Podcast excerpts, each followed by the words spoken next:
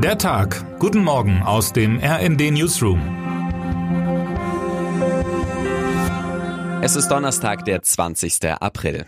Das Weltall. Unendliche Weiten. Fremdes Leben auf faszinierenden, fernen Planeten. Und dann friert ihr auf der Startrampe ein Ventil ein. So erging es Elon Musk dieser Tage, als er seine riesige Rakete, angeblich die mächtigste der Welt, in den Orbit schießen wollte. Selbst die größte Nervensäge unseres Planeten musste einsehen, was sprichwörtlich schon länger gilt. Eine Rakete unfallfrei ins All zu schicken, ist echte Raketenwissenschaft. Heute will Musk den nächsten Versuch starten. Und er steht mit dieser Erkenntnis nicht allein. Den Flug der Ariane 5 Rakete mit der Raumsonde JUICE an Bord verschob die Europäische Weltraumbehörde ESA vergangene Woche um einen Tag. Die Artemis 1 Mission, die die Rückkehr der Menschen zum Mond einleiten sollte, musste die US-Raumfahrtagentur NASA gleich mehrere Male verschieben, ehe sie im November vergangenen Jahres stattfinden konnte. Und auch die neu entwickelte H3 Trägerrakete bereitet der japanischen Raumfahrtbehörde JAXA Probleme. Anfang März scheiterte der zweite Startversuch, bei dem sich die Rakete schlussendlich selbst zerstörte.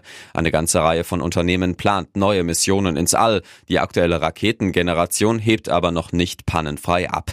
Unsere All-Expertin Laura Beigel hat von einem Fachmann eben jene simple Erklärung bekommen. It's Rocket Science, sagt Volker Schmid vom Deutschen Luft- und Raumfahrtzentrum. So viel Technik, IT und Kraft steckte noch nie in den menschlichen Raketen. Wer sie ins All schießen will, sollte nichts dem Zufall überlassen. Dass an Musks Rakete ein Ventil eingefroren ist, hatte offenbar mit dem Treibstoff zu tun, erklärte uns Weigel.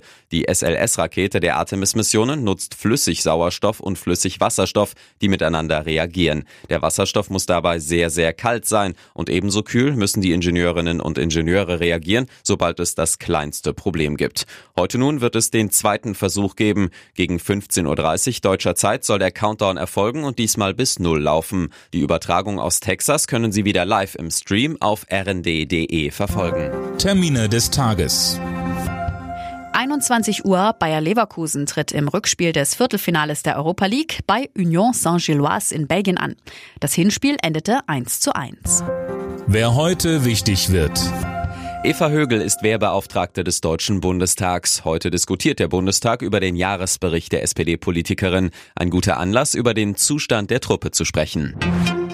Und damit wünschen wir Ihnen einen pannenfreien Start in diesen Tag. Autor ist Christian Palm, am Mikrofon Gisa Weber und Fabian Hoffmann. Mit rnd.de, der Webseite des Redaktionsnetzwerks Deutschland, halten wir Sie durchgehend auf dem neuesten Stand. Alle Artikel aus diesem Newsletter finden Sie immer auf rnd.de slash der Tag.